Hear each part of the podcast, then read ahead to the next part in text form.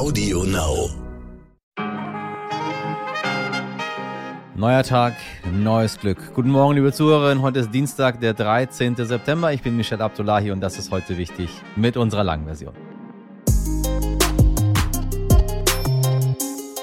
Was würden Sie tun, wenn jeden Monat zuverlässig 1000 Euro oder mehr auf Ihrem Konto eingehen würden? Würden Sie Ihren Job kündigen oder etwas ganz Neues wagen? Würde man Ihnen sogar Existenzängste nehmen? Eine schöne Sache, ne? Aber was, wenn auch der Nachbar, der immer so faul ist und keine Lust hat zu arbeiten, einfach so 1000 Euro geschenkt bekommt? Oder die Schulkameradin, die 1,4 Millionen Euro geerbt hat und sowieso nicht noch mehr Geld zum Leben braucht. So könnte das beim bedingungslosen Grundeinkommen sein und das ist wahrscheinlich einer der Gründe, warum um dieses Konzept immer wieder hochemotional gestritten wird. Erst letzte Woche ist in Berlin ein Volksbegehren für einen staatlich finanzierten Modellversuch zum Grundeinkommen gescheitert. Ab heute startet die Linkspartei trotzdem einen Mitgliederentscheid, ob das Grundeinkommen ins Parteiprogramm aufgenommen werden soll. Würde eine Mehrheit mit Ja stimmen, wäre die Linke übrigens mit den Grünen die zweite Partei im Bundestag mit dieser Positionierung. Darüber spreche ich gleich mit dem Bestsellerautor und Aktivisten Michael Bohmeier, der sich schon seit Jahren für das bedingungslose Grundeinkommen einsetzt. Diskutieren Sie gerne mit uns, liebe ZuhörerInnen. Los geht's. Zuerst das Wichtigste in aller Kürze. Heißt es bald Bye-bye, Wladimir Putin? Das wäre zumindest ein Wunsch von sieben kommunalen Abgeordneten aus St. Petersburg, ausgerechnet aus der Heimatstätte Putins. Die PolitikerInnen sprachen sich gegen den russischen Präsidenten aus und werfen ihm vor, Putin habe sich seit dem Beginn des Ukraine-Kriegs des Hochverrats schuldig gemacht. Deshalb fordern sie, ihn aus seinem Amt zu entlassen. Einer der Mitinitiatoren, Nikita Juferev, erklärt im Sterninterview, dass sie damit der russischen Propaganda entgegenwirken wollen. Die russische Polizei Polizei ermittelt bereits gegen die UnterstützerInnen des Antrags, doch auch auf eine mögliche Geldstrafe seien sie vorbereitet, so Juferev. Bisher kann die AfD keinen Oberbürgermeister in Deutschland stellen. Bis jetzt. Denn in Cottbus entscheidet sich am 9. Oktober bei einer Stichwahl, ob die AfD mit Lars Schieske das Rennen gegen den SPD-Kandidaten Tobias Schick gewinnt. Der bisherige Amtsinhaber aus der CDU tritt aus gesundheitlichen Gründen nicht mehr an.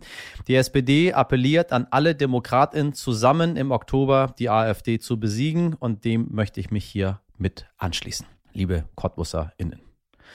Holzklasse statt First Class? Diese Frage müssen sich die Gäste stellen, die zum Begräbnis der Queen nach London eingeladen wurden, darunter Staats- und Regierungschefinnen aus aller Welt. Laut dem britischen Außenministerium sollen keine Flüge der Extraklasse erwünscht sein. Wer jedoch keine Ausweichmöglichkeit hat, auf seinen Privatjet oder Helikopter zu verzichten, soll doch bitte, bitte, bitte die Anreise an einen Flughafen rund um London verlegen. Wer also am Sonntag oder Montag am Flughafen festsitzt, könnte das ein oder andere Staatsober überhaupt im Wartebereich neben sich sitzen haben. Und wer weiß, nachher heißt es vielleicht, mein rechter, rechter Platz ist frei. Ich wünsche mir Joe Biden herbei. Ich glaube, Joe Biden macht da nicht mit. Aber schauen wir mal, schauen wir mal. Laut dem World Happiness Report gehört Schweden zu den glücklichsten Ländern der Welt. Immer diese Schweden. Wenn man schon mal da war, weiß man so ein bisschen warum. Ja, und zu den reichsten, dem Bruttoinlandsprodukt zufolge gehört Schweden auch. Nun am Sonntag wurde in Schweden gewählt. Kurz sah es so aus, als würde die sozialdemokratische Ministerpräsidentin Magdalena Andersson wieder knapp die Mehrheit holen. Aber zumindest zum Zeitpunkt von unserem Redaktionsschluss liegen doch die Konservativen vorne und mit ihnen die rechtspopulistische Partei der der Schwedendemokraten. Das endgültige Ergebnis soll erst am Mittwoch oder Donnerstag kommen. Deshalb schauen wir heute auf dieses schöne Land, wo trotz aller Glückseligkeit und Reichtum die RechtspopulistInnen weit vorne dabei sind. Und das tun wir gemeinsam mit unserem Skandinavien-Experten, dem Sternredakteur und Deutschdänen Rune Weichert. Lieber Rune, bei der Wahl sind die rechtsnationalen Schwedendemokraten mit ein paar Zehntausend Stimmen vorne. Was ist deine Prognose? Wie geht die Wahl womöglich aus? Und warum ist das für uns in Deutschland überhaupt wichtig? Im Moment ist es tatsächlich too close to call, um irgendwas zu sagen. Also das ist wirklich ein wirklich ganz, ganz spannendes Tauziehen, was da gerade abgeht. Wirklich ein, ein Wahlkrimi, den Schweden, glaube ich, auch lange so nicht erlebt hat. Stand jetzt äh, gegen 16 Uhr nachmittags geht es noch um ein Mandat. Also es hängt von einem Mandat ab. Momentan hat der rechte Block bestehend aus äh, den Konservativen, den liberalen Christdemokraten äh, und den äh, rechtspopulistischen Schwedendemokraten mit einem Mandat die Nase vorn. Es könnte sich aber noch umdrehen. Es werden noch einige Wahlkreise ausgezählt. Und es ist gut möglich, dass äh, der rot-grüne Block da die Mehrheit bekommen könnte, dass sich das noch dreht. Man kann es aber noch nicht sagen. Es ist wirklich ein absolut knappes Rennen. Man rechnet erst am Mittwoch mit einem Endergebnis. Manche sagen auch Donnerstag. Also ähm, das dauert noch, bis man wirklich endgültig sagen kann, äh, wer dann die Nase vorn hat. Für Deutschland ist es jetzt spannend, nach Schweden zu blicken, weil wir ja hier in Deutschland äh, auch die AfD ausgrenzen aus vielen politischen äh, Zusammenarbeiten. Also mit denen will man nicht zusammenarbeiten, was man ja in Schweden lange gemacht hat mit den Schwedendemokraten. Ähm, von daher wäre es interessant, mal da nach Schweden zu gucken, um zu sehen, ähm, wie geht man damit um und was passiert, wenn man äh, so, ein, ähm, so eine Brandmauer um die Rechten errichtet und was passiert, wenn man mit ihnen zusammenarbeitet. Und spannend wird es auch zu sehen, welchen Einfluss die Schwedendemokraten bekommen werden, denn der wird meiner Meinung nach äh, doch recht groß sein. Und dann ist es natürlich spannend zu sehen, inwieweit sie dann in die Einwanderungspolitik eingreifen, äh, in die Medienpolitik zum Beispiel äh, und auch beim Thema Kriminalität, wie stark sie da eingreifen. Das äh, sollte man im Auge behalten. Das könnte tatsächlich äh, sehr interessant sein um zu sehen, wie hart sie da durchgreifen und welche Konsequenzen das sogar eventuell für äh, uns in Deutschland hat, wenn die Einwanderung äh, nach Schweden zum Beispiel äh, komplett ähm, gestoppt wird. Was sind die rechtspopulistischen Schwedendemokraten überhaupt für eine Partei? Die Schwedendemokraten sind Ende der 80er gegründet worden. Sie sind äh, hervorgegangen aus einem rechtsextremen neonazistischen Milieu und waren auch sehr, sehr lange ähm, nur eine wirklich eine ganz, ganz kleine Partei, also eine Kleinstpartei, die kaum Wähler hatte. Das hat sich dann 2010 geändert. Da kamen die Schwedendemokraten mit mehr als fünf Prozent zum ersten Mal äh, ins Parlament, in den Riksdag ähm, und sind seitdem stetig gewachsen und haben jetzt äh, laut dem bisherigen äh, Wahlergebnis mehr als 20 Prozent, was ihr bestes Ergebnis bisher ist. Die Schwedendemokraten, die haben lange mit ähm, den Themen Migration gekämpft, Integration und Kriminalität. Die sehen all diese, diese, diese Bereiche, also Einwanderung, vor allem die, wie Sie es nennen, außereuropäische Einwanderung als das große Problem für Schweden. Also auch ähm, alles weitere, zum Beispiel die äh, Arbeitslosigkeit, zu niedrige Renten, ähm, Kriminalität, all das führen sie auf die ähm, Einwanderung zurück. Und da wollen sie dann auch wirklich, wirklich klare Kante machen. Also sie wollen die Einwanderung beschränken, drosseln, wenn nicht sogar äh, Null Einwanderung einführen. Und sie wollen, ähm, das ist, äh, haben sie in diesem Wahlkampf klargemacht, vor allem sehr viel Geld für äh, die Justiz ausgeben, also den, der Kriminalität in Schweden, den Kampf ansagen, wo es ja sehr viele äh, Schießereien gibt, sehr viele Tote durch, durch Schüsse, Vergleich mit anderen Ländern in Europa. Da konnten die Schwedendemokraten wirklich mit punkten, also dass sie gesagt haben, wir haben ein großes Problem mit Kriminalität. Wir haben die Lösung. Die Lösung ist äh, die Einwanderung zu drosseln, zu bekämpfen. Weiterhin ist, sind die Schwedendemokraten eine Partei, die ähm, auch in anderen Bereichen äh, sehr, äh, sehr rechts ausgelegt sind. Also wenn sie äh, Einfluss bekommen in einer Regierung, möglicherweise würde ihre Regierungspolitik oder ihre Politik generell auch Auswirkungen haben auf die Kultur, auf öffentlich-rechtliche Medien.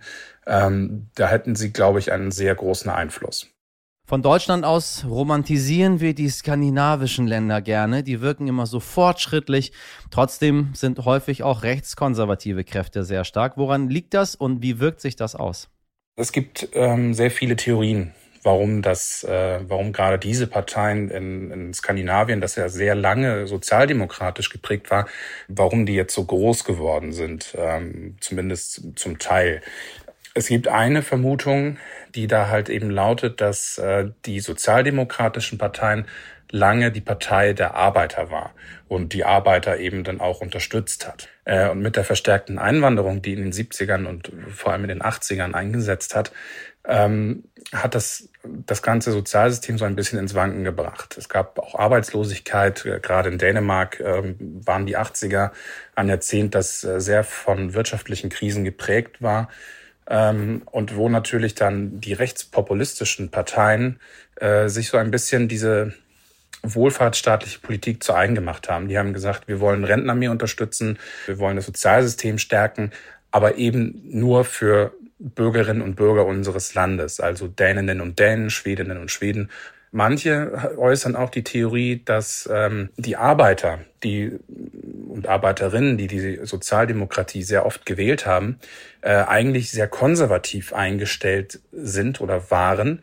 Die Sozialdemokraten aber immer gewählt haben, weil sie für die Arbeiter standen. Das, war die, das waren die Arbeiterparteien. Und ähm, mit der Zeit äh, als sich dann die sozialdemokratischen Parteien weltoffener gezeigt haben, ähm, toleranter, bunter, hat das dann so zumindest eine Theorie äh, auch sehr viele dieser konservativen Arbeiterwähler ähm, verschreckt, die dann eben so zu den äh, Rechtspopulisten gegangen sind, die ähm, ja eher eine traditionellere äh, konservative Politik eben haben. Äh, hinzu kommt dann natürlich äh, die bereits erwähnte ähm, äh, Wohlfahrtspolitik, die diese rechtspopulistischen Parteien sich auch oft annehmen. Das sind zumindest zwei Theorien, weshalb man eben sagt, okay, deswegen sind diese Parteien in Skandinavien auch so groß geworden. Und in Schweden kommt noch äh, ein, ein, ein Sonderfall hinzu. In Schweden waren die Schwedendemokraten lange Zeit ein politisches Schmuddelkind. Mit denen hat keine Partei zusammengearbeitet, weil man sagte, das ist eine neonazistische Partei oder die kommt aus diesem Milieu, mit denen wollen wir nichts zu tun haben. Und genau dadurch konnten sich die Schwedendemokraten aber auch eben sehr profilieren. Sie konnten sagen, wir sind die einzig wirklich, wirkliche Oppositionspartei und konnten so halt auch eben wachsen, indem sie sich als die wirkliche Opposition dargestellt haben, ähm, was sie größer gemacht hat. Äh, ein Jahr vor der Wahl ungefähr haben dann äh, erste bürgerliche Parteien diese Mauer eingebrochen und gesagt, wir arbeiten mit den Rechtspopulisten, den Schwedendemokraten jetzt zusammen. Das war ein riesiger Tabubruch. Und jetzt, ähm, das hat die auch salonfähig gemacht, die Schwedendemokraten. Zack. Vielen Dank, lieber Rode.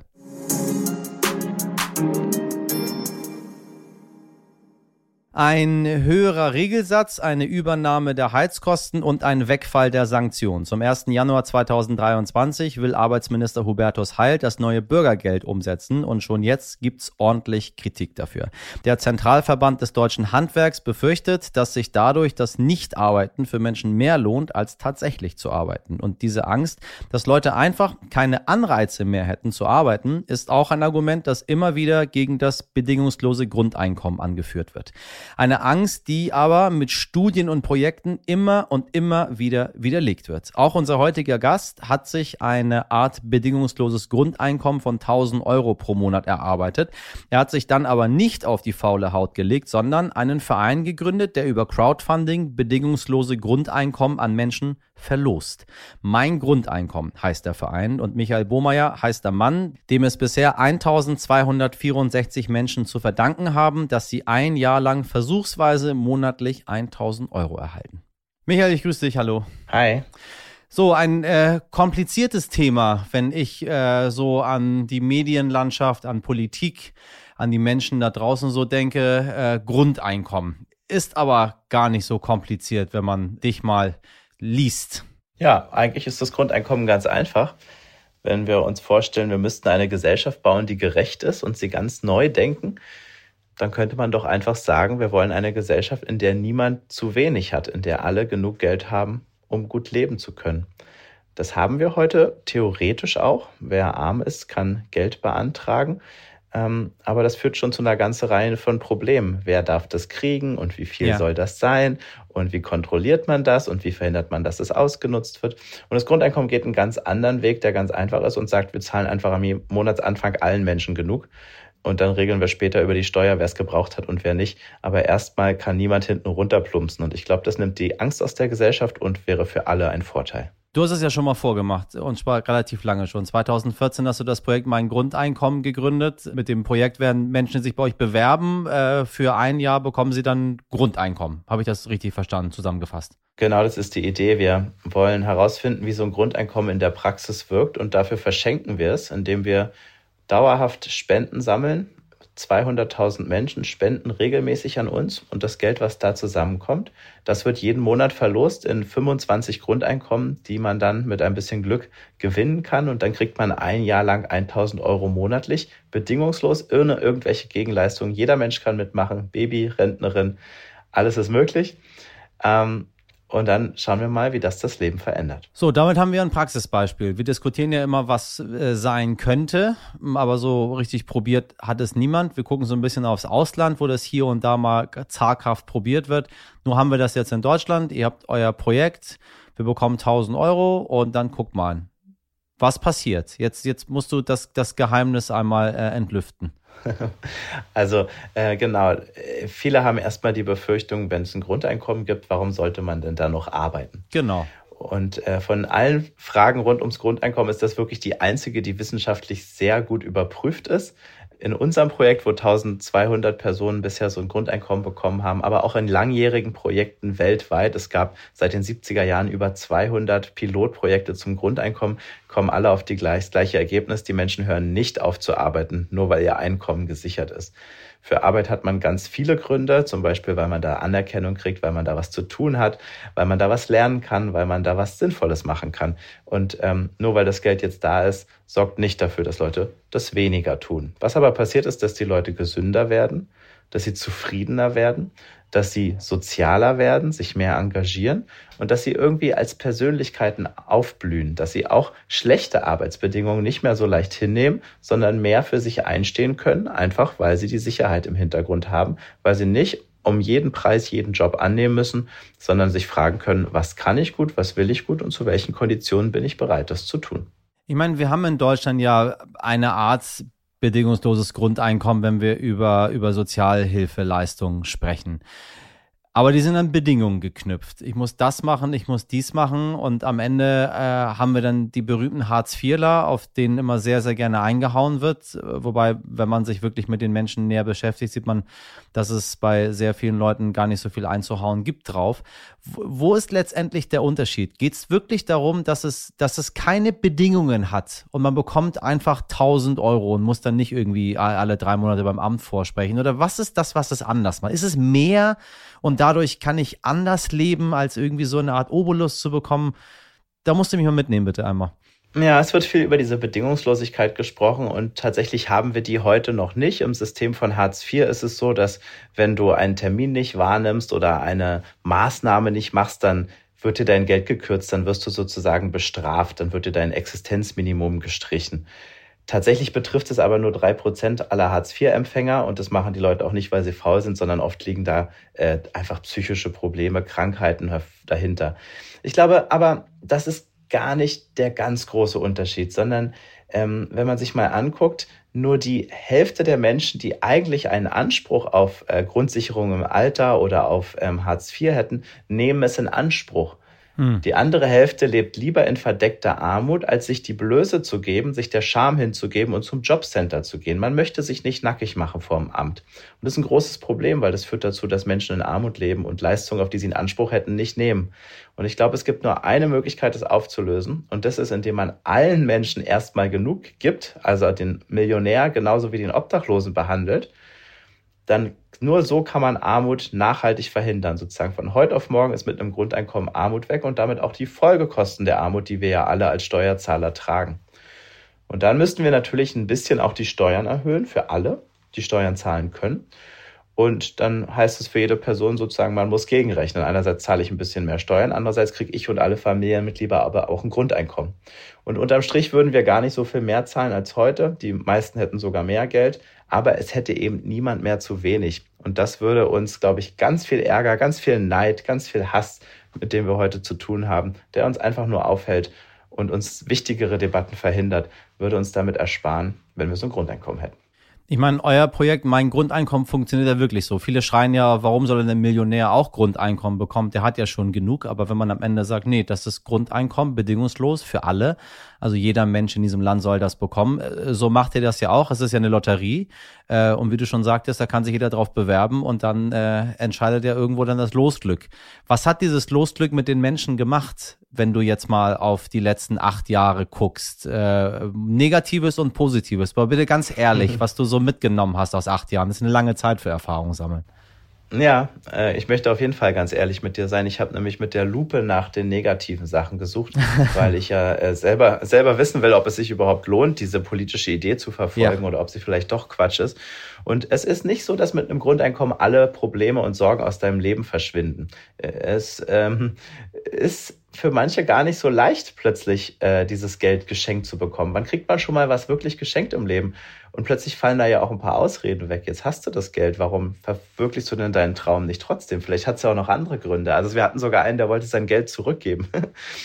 ähm, weil? Weil er naja, überfordert war? Weil er überfordert war. Was mache ich denn jetzt damit? So, das ist, fühlte sich dann wie so ein Druck an. Äh, genau. Ansonsten ist es wirklich so, die Leute schlafen besser, ähm, viele verändern auch gar nicht viel in ihrem Leben. Ähm, es ist nicht so, dass das Geld hauptsächlich verprasst wird, sondern viele sparen das. Und allein die Tatsache, dass sie wissen, es wäre da, wenn ich es mal brauche, sorgt dafür, dass sie mutiger ins Leben gehen. Viele machen sich selbstständig ähm, und verwirklichen tatsächlich mal ihren Traum, weil sie jetzt das nötige Geld haben, um vielleicht auch mal scheitern zu können.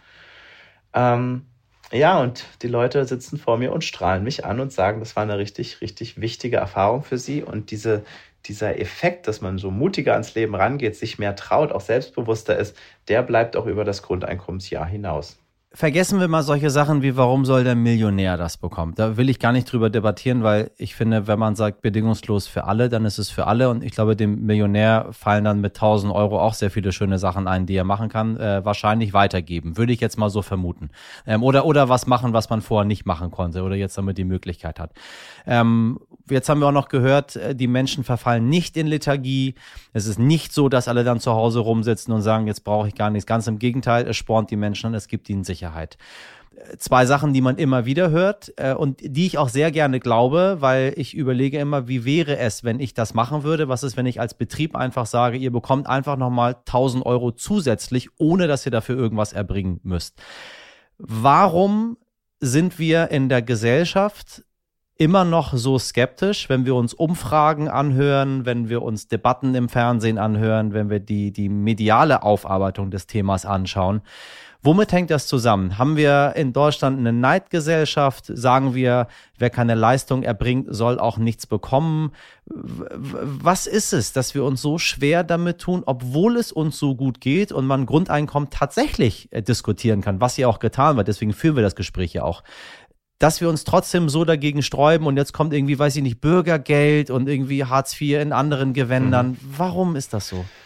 Tja, warum ist das so? Also erstmal ist ja die Hälfte der Bevölkerung für ein Grundeinkommen. Ähm, aber warum ist die andere Hälfte nicht dafür? Das ist ja auch erstmal gut und recht so. Ähm, ich glaube, wir leben einfach in einer Gesellschaft, ähm, wo wir auf Gedeih und Verderb auf die anderen angewiesen sind, dass die eben was tun. Äh, früher, ne, vor 200 Jahren, da konnte man sich auf dem Bauernhof weitestgehend selbst versorgen. Das kann ja heute keiner mehr.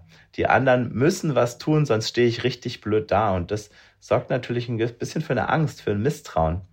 Äh, deswegen wollen wir die anderen eben doch noch ein bisschen kontrollieren können. Ähm, und damit stehen wir sozusagen wegen unserer Angst uns allen so ein bisschen selbst im Wege. Wir haben eben noch nicht ausreichend gelernt, den anderen zu vertrauen und den anderen vielleicht auch zu gönnen. Ähm, wir bewegen uns in, in die Richtung, das wird schon über kurz oder lang in die Richtung Grundeinkommen gehen. Aber ähm, es dauert eben seine Zeit. Ja, das ist eigentlich Genau, und, und die andere Sache ist, glaube ich, dass wir seit ungefähr 40 Jahren eine ganz starke Erzählung davon haben, dass jeder Mensch seines eigenen Glückes Schmied ist, dass es ja. keine Gesellschaft gibt, sondern nur die Eigenverantwortung und jeder kann es schaffen. Und das ist halt nicht ganz wahr. Es kann nicht jeder schaffen. Es schaffen nämlich ja dann doch immer wieder nur die gleichen. Ähm, Und wir wollen das gerne glauben, weil gerade die, die es geschafft haben, wollen sich selbst natürlich einreden, dass sie das aus eigener Kraft und ohne Hilfe geschafft haben. Aber die Statistik äh, zeigt halt was anderes. Und ich glaube, ein Grundeinkommen wäre so eine Art Startkapital, eine Starthilfe für jeden Menschen, damit wir tatsächlich mehr Chancengerechtigkeit hätten und es auch mal die schaffen können, die es eben sonst nicht schaffen. Und ähm, dafür müssten eben diejenigen, die Leistungsträger sind, auch bereit sein, ein kleines bisschen was abzugeben, sonst wird es nicht gehen. Also die Ellenbogengesellschaft finde ich super wichtig. Wir haben nun mal ein System, was sehr, sehr individualisiert ist. Je weiter man nach Westen geht, umso mehr. Je weiter man nach Osten geht, umso mehr verändert sich das. Der, der Chinese ist dort äh, wesentlich mehr im, im Kollektiv drin und denkt an andere Punkte. Ich möchte gar nicht das Für und Wider dafür äh, jetzt besprechen, weil das ist so ein heißes Thema. Jeder mag das, womit er groß geworden ist und kann sich überhaupt gar nicht vorstellen, wie das ist, irgendwie in einem anderen System äh, zu leben. Aber wenn wir bei unserem System jetzt bleiben, wir debattieren seit vielen, vielen Jahren das Grundeinkommen. Jetzt sind wir das erste Mal seit Jahrzehnten in einer sehr, sehr brenzligen wirtschaftlichen und politischen Lage. Man erwartet, dass die Inflation sogar zum Winter hin zweistellig wird, was, was wir hier in, in der Form noch nicht gesehen haben was bedeutet das für das Grundeinkommen? Ist das überhaupt eine Sache, die, die wirtschaftlich, die politisch umsetzbar ist oder wird das immer so ein, so ein Luftschloss bleiben, worüber debattiert wird? Ach, es wäre ja so schön, wenn es das gäbe. Naja, ähm, wir müssen, glaube ich, immer dringender darüber sprechen, wie wir mehr Geld in die Hände derjenigen bekommen, die heute zu wenig Geld haben. Und zwar? Immer drängen, naja, indem wir äh, zum Beispiel ein Grundeinkommen einführen. Ähm, wie das konkret aussieht, äh, ist die Frage. Also jetzt wird gerade der Weg gegangen, dass man vorhandene Sozialleistungen einfach erhöht. Das ist sicherlich nicht ganz schlecht. Es gibt immer mehr äh, Hilfspakete. Man versucht sozusagen ein System, was immer wieder Ungleichheit und Armut produziert, an jeder möglichen Stellschraube ein kleines bisschen nachzujustieren. Und ich glaube aber, dass man da über kurz oder lang nicht drum rumkommen wird, grundsätzlich was zu verändern. Und das kann mit einem Grundeinkommen gelingen, weil es einfach für gerade für die Menschen, die heute wenig und gar kein Geld haben, heißt, dass sie deutlich mehr Geld in den Händen hätten. Und ich glaube, das ist einfach notwendig. Wir haben, wie du schon selber sagst, wir haben gigantische Herausforderungen. Ne? Der Krieg und Inflation, das sind jetzt kurzfristige Sachen, aber ähm, wir haben die Digitalisierung, die unsere Wirtschaft ganz verändert und damit die Arbeitswelt. Wir haben die Klimakrise, wo wir auch ganz viel verändern müssen. Äh, und da frage ich mich, wovon soll eigentlich diese Veränderung kommen? Also Menschen verändern sich halt gerne und passen ihren Lebensstil an, wenn sie sich in Sicherheit wähnen. Ähm, aber wenn sie das nicht sind, dann werden sie keine Kraft haben. Dann Menschen, die gestresst sind, verändern sich nicht. Die versuchen irgendwie zu überleben und gegen die anderen weiter zu kämpfen. Und in diesem Modus werden wir unsere großen Probleme nicht lösen. Und deswegen müssen wir, glaube ich, da umdenken. Und das geht, denke ich, mit dem Grundeinkommen. Du gehörst zu den Menschen, die es tatsächlich selbst geschafft haben, sich ein bedingungsloses Grundeinkommen zu erarbeiten.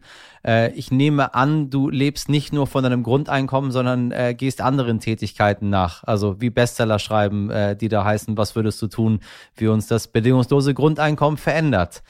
Wie hat es dich verändert? Bist du glücklicher als vorher?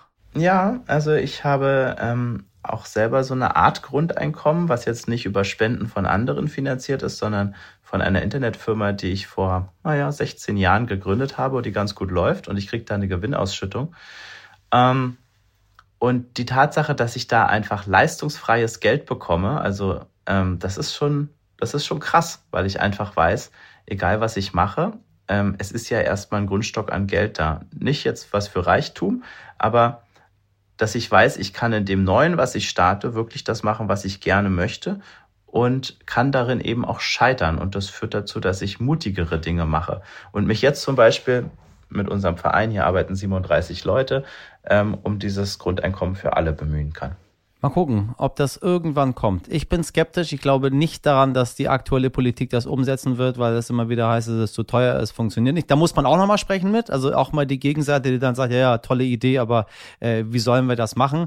Ähm, aber da suche ich mir nochmal Leute, die das mir sehr genau beantworten sollen, warum es nicht so richtig hinhaut mit dem, äh, was wir uns vorstellen. Oder ob es vielleicht doch geht, es sind nur Scheinargumente. In jedem Fall vielen Dank für das schöne Gespräch, Michael. Ich danke auch. Ciao. Gut gedacht, schlecht gemacht. Ein Satz mit X, das war wohl nix. Genau das muss sich zumindest jetzt Donald Trump mit seinem Netzwerk Truth Social, oh Gott, ich hasse diesen Namen, Truth Social gedacht haben. Denn laut dem US-amerikanischen Nachrichtendienst Fox Business soll sein Netzwerk pleite sein. Erst bleiben die LeserInnen weg, dann das Geld. Da war die FBI-Razzia in Trumps Anwesen vor kurzem dann wohl doch ein Skandal zu viel. Jetzt können die Rechnungen mit dem wichtigsten Geschäftspartner dem Webhoster RideForge, nicht mehr gezahlt werden. Und die Schulden des von Trump gruppierten Twitter-Netzwerkes häufen sich mittlerweile auch auf, sagen wir mal, 1,6 Millionen US-Dollar. Na, für Trump sind 1,6 Millionen Dollar ja jetzt nicht so viel. Zumindest die Zeitschrift Forbes schätzt das Einkommen des Ex-Präsidenten auf 3 Milliarden US-Dollar. Wenn man aber umgekehrt seinen Schuldenberg anschaut, schreiben gleich mehrere Medien davon, dass er einen Schuldenberg von etwa 400 Millionen US-Dollar haben soll. Da sind 1,6 Millionen Dollar Schulden mit seinem Netzwerk doch gar nichts. Und wer weiß, Truth Social soll, habe ich schon fast wie Trump gesagt, ne? Truth Social soll seit seiner Gründung im Februar zwar noch keine Einnahmen generiert haben, aber vielleicht existiert doch noch ein Funken Hoffnung für Donald Trump und eine andere Plattform macht ihn wieder great again. Oder auch nicht, hoffen wir mal.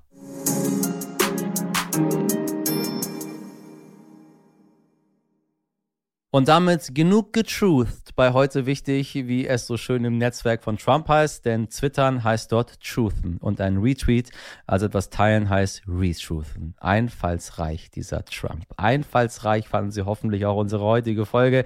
Wenn dem so war, lassen Sie doch bitte ein bisschen Liebe über unsere Mailadresse da, heute wichtig at stern.de. Meine Instagram vor Twitter bevorzugende Redaktion besteht aus Mirjam Bittner, Dimitri Blinski, Laura Chapo, Jennifer Heinzel und Carla Wöllner. Produziert wurde diese Folge von Lia Wittfeld. Sie hören mich morgen wieder ganz echt ohne Tweet. Lauschen Sie lieber meine Stimme. Ab 5 Uhr ist das möglich. Bis dahin machen Sie was draus. Ihr, Michelle, mag eigentlich gar nicht so gern Social Media. Abdullahi.